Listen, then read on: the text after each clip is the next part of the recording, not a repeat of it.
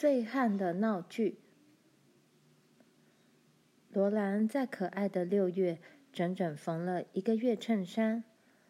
大草原上长满了大半的粉红色野玫瑰，可是罗兰只有在早晨跟爸一块儿匆匆去工作时才看得到它们。柔和的晨空正转变成更为清亮的蓝色，几抹夏日的白云飘过蓝天，风中带着玫瑰花香，清新的花朵在路边仰起头来，花瓣娇嫩。蕊心金黄，就像是一张张小脸。罗兰知道，到了中午，闪亮的蓝天中会有大堆白色的棉花云飘过，它们的阴影会掠过风中的草浪和摇曳的玫瑰花丛。可是到了中午，他得坐在吵闹的厨房里。晚上，当他回家的时候，早晨的玫瑰已经凋谢了，花被风吹落一地。现在的他已经大得不能贪玩了。想到他已经在赚相当好的工资，是多美妙的事儿啊！每个星期六晚上，魏听太太会数出一元五角的工钱。罗兰拿了钱回家交给妈。妈有一次说。我不喜欢把你的钱都拿走，罗兰。你似乎应该留一些自己用。罗兰问：“为什么呢，妈？留下来做什么？我不需要任何东西。”他的鞋子还好好的，他有袜子和内衣裤，而且他的印花布衣裙几乎还是新的。整个星期，他都在期待把他的工资拿回家去交给妈。他也常常想到，这只是开始而已。两年之后，他就满十六岁了，大得可以教书了。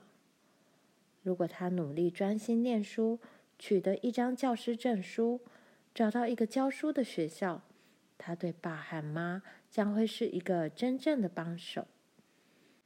到时候，他就可以报答他们从小把他养大的花费了。然后，他们当然能够把玛丽送进盲人学校去的。他有时几乎想问妈，不知道现在是否能设法安排玛丽去学校。等到以后，他赚钱就能负担玛丽的学费了。不过，这话他从来没有真正说出来。因为他怕妈会说这样实在太冒险了。然而，这个小小的愿望却使他更愉快的去镇上工作。他赚的工钱很有用。他知道妈尽可能的把每一分钱都省下来。只要爸和妈有能力送玛丽去学校，玛丽就会去学校上学的。在这美丽荒芜的大草原上。小镇就像是一个烂疮，马厩四周堆着腐败的干草和肥料堆，正在那里发烂发臭。商店正面市墙的背后又粗糙又丑恶，甚至从第二街开始，地上的草已被踩秃了。建筑物之间飞沙走石，小镇里充满了尘腐味、灰沙、烟味。以及烹饪的油臭味，酒铺里传来一股阴湿的气息。后门外泼洗碗水的地方散发着一股霉酸味。不过，只要你在小镇待上一阵子，你什么味道都闻不出来了。而且看着陌生人在身边经过，也是蛮有趣的。罗兰去年冬天在镇上认识的那些男孩子和女孩子，现在已经不在了。他们都搬到放领地去住了。商人留在镇里经营商店，独自住在商店后面的房间里。他们的太太和孩子整个夏天都住在大草原上的放领地小木屋里，因为法律规定。除非他的家人每年在放领地居住六个月，一连居住五年，否则他就不得保留这块放领地。同时，他还要挖翻十英亩的草泥地，在上面种植谷物五年，政府才会把土地所有权交给他。然而，靠这块野地，谁也活不下去。因此，妇女和小孩夏天就住到放领地，好符合法律的要求。男孩子翻土种植谷物，他们的父亲则去建造小镇，设法赚到足够的钱，好买东部来的粮食和工具。罗兰越了解这座小镇，就越明白自己的家是多么富足。这是因为爸比别人足足早了一年开垦，他在去年就把草泥地的土翻过了。现在他们拥有菜圃、燕麦田，而且第二次种下的玉米在草泥田里长得非常好，干草足够给牲口吃上一个冬季。爸可以卖掉玉米和燕麦来买煤炭。新来的垦荒者现在才开始做的事，爸早在一年前就开始做了。罗兰工作时抬起头来，几乎可以看见整座小镇，因为差不多所有的建筑物都集中在对街的两个街区。建筑物前面耸立着高高低低的市墙。想要假装它们都有两层楼那么高。敏德的旅馆坐落在街底，毕斯莱的旅馆几乎就在罗兰对面，而丁汉的家具行在下一个街区中央。他们倒都是真正的两层楼建筑物，窗帘在楼上的窗前飘动，让他们在这一排假墙建筑物中显得真实多了。这是他们跟其他建筑物唯一不同的地方。镇上所有建筑物都是用松木搭建的，松木已在日晒雨淋中变成灰色了。每幢建筑物向南有两个高高的玻璃窗，窗子中间有道门。现在气候温暖，每道门都是敞开的。门口都蒙上一片褪色的粉红纱网，纱网钉在木框上，算是一道纱门。在这些建筑物前面有一条平坦的木板人行道，人行道外则是一排拴马柱，柱子上总有几匹马拴在那里，偶尔还会有一辆由两匹马或牛拖拉的篷车。有时候，罗兰在咬断线脚时，会瞥见一个男人走过人行道，解下他的马，跨上去，骑着马走了。有时候，他会听见一对马拖着篷车行进的声音。当这种声音渐行渐近，最后变得最响时，他抬眼一望，看见他正好从面前经过。有一天，一阵混淆不清的叫喊声把他吓了一跳。他看见一个高大的男子从布朗的酒吧里咆哮着冲出来，纱门很响的在他背后关上。这人很威严的转回身去，傲慢的看着那扇纱门，举起一条长腿，很轻蔑的踹进粉红色的纱网里。纱网从上到下被踹破了，酒铺里传来一阵抗议的叫喊声。这高个子根本不理会别人的叫喊，他傲慢地转过身来，发现他前面站着一个矮小肥胖的男人。这个矮胖的男人正要走进酒铺，高个子男人想要走开，两个人面对面的对上了。高个子站在那里，又高又威严；矮个子站在那里，很威武的喘着气。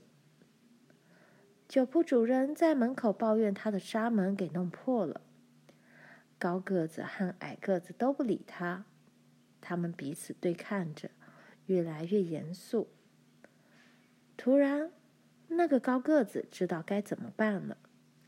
他的长臂挽起矮个子的肥臂，两人一起走下人行道，边走边唱：“滑向岸边，水手，滑向岸边，无视于暴风。”高个子很严肃地抬起他的长脚，一脚踢进了霍桑杂货店的纱门，一声叫喊传了出来：“喂，你，你是什么？”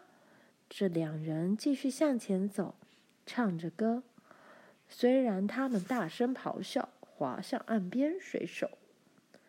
他们庄严得很，高个子的长脚尽量跨大脚步，喘着气的矮个子威严地尽力把他的短腿伸长迈步，无视于暴风。高个子严肃地把他的脚插进毕斯莱旅馆的纱门里，毕斯莱先生一头怒火冲了出来。高个子继续很庄严地向前走，虽然他们大声咆哮。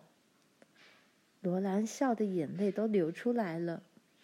他看见那条又长又庄严的腿踢破了巴克杂货店的纱门，巴克先生跳了出来，大声抗议。长腿跨大步，肥短腿严肃地拼命伸长，很轻蔑地从他面前走开。滑向岸边，高个子的腿踢烂了怀德饲料店的纱门。罗耶怀德把纱门拉开，把他想骂的话都骂了出来。这两个人站在那里，很严肃的听着，直到罗耶停下来喘口气。接着，那个矮个子以无比威严的神态说话了：“我叫普莱耶尔。”我喝醉了。他们继续向前走，手挽着手，不停唱着下面这些字眼。那个矮个子先唱道：“我叫普莱耶尔。”然后两人像牛蛙般齐声合唱：“我喝醉了。”高个子不说他的名字叫普莱耶尔，可是他总是以庄严的声音合唱道。我喝醉了。他们来了个九十度转弯，大跨步走进另一家酒铺。酒铺的纱门在他们背后大声摔上。罗兰紧张的屏住了呼吸，但这个纱门却完整无缺。罗兰笑得肚子都痛了，他无法停止笑声。维汀太太怒斥道：“喝醉酒真丢脸！”肚子里装了酒精，什么事都做得出来。魏婷太太说：“想想这些纱门要花多少钱，你使我感到意外。今天的年轻人似乎没有实际的观念啦。”那天晚上，当罗兰竭力把那两个人形容一番，以便玛丽也能了解他们时，却没有一个人发出笑声来。妈问他：“天哪，罗兰，你看见醉汉怎么笑得出来呢？”玛丽还加上一句：“我认为这太可怕了。”爸说：“那个高个子是比尔奥陶，我知道他的哥哥带他到这里的放领地，其实是为了让他跟酒隔离。这个小镇有两家酒铺，真是太多了。”根本连一家也是多余的。妈说：“可惜这么说的人并不多。我开始相信，如果不把酒类的通道堵塞起来的话，妇女们应该奋力站起来说几句话了。”爸朝他眨眨眼：“我看你好像有很多话要说似的，卡罗琳。”我妈从来不让我对喝酒的坏处有任何怀疑，你也一样。妈说：“即使这样，这种事情竟然发生在罗兰眼前，真是太难看了。”爸看着罗兰，他的眼睛还在一眨一眨的。罗兰知道，他并不怪他笑这两个人。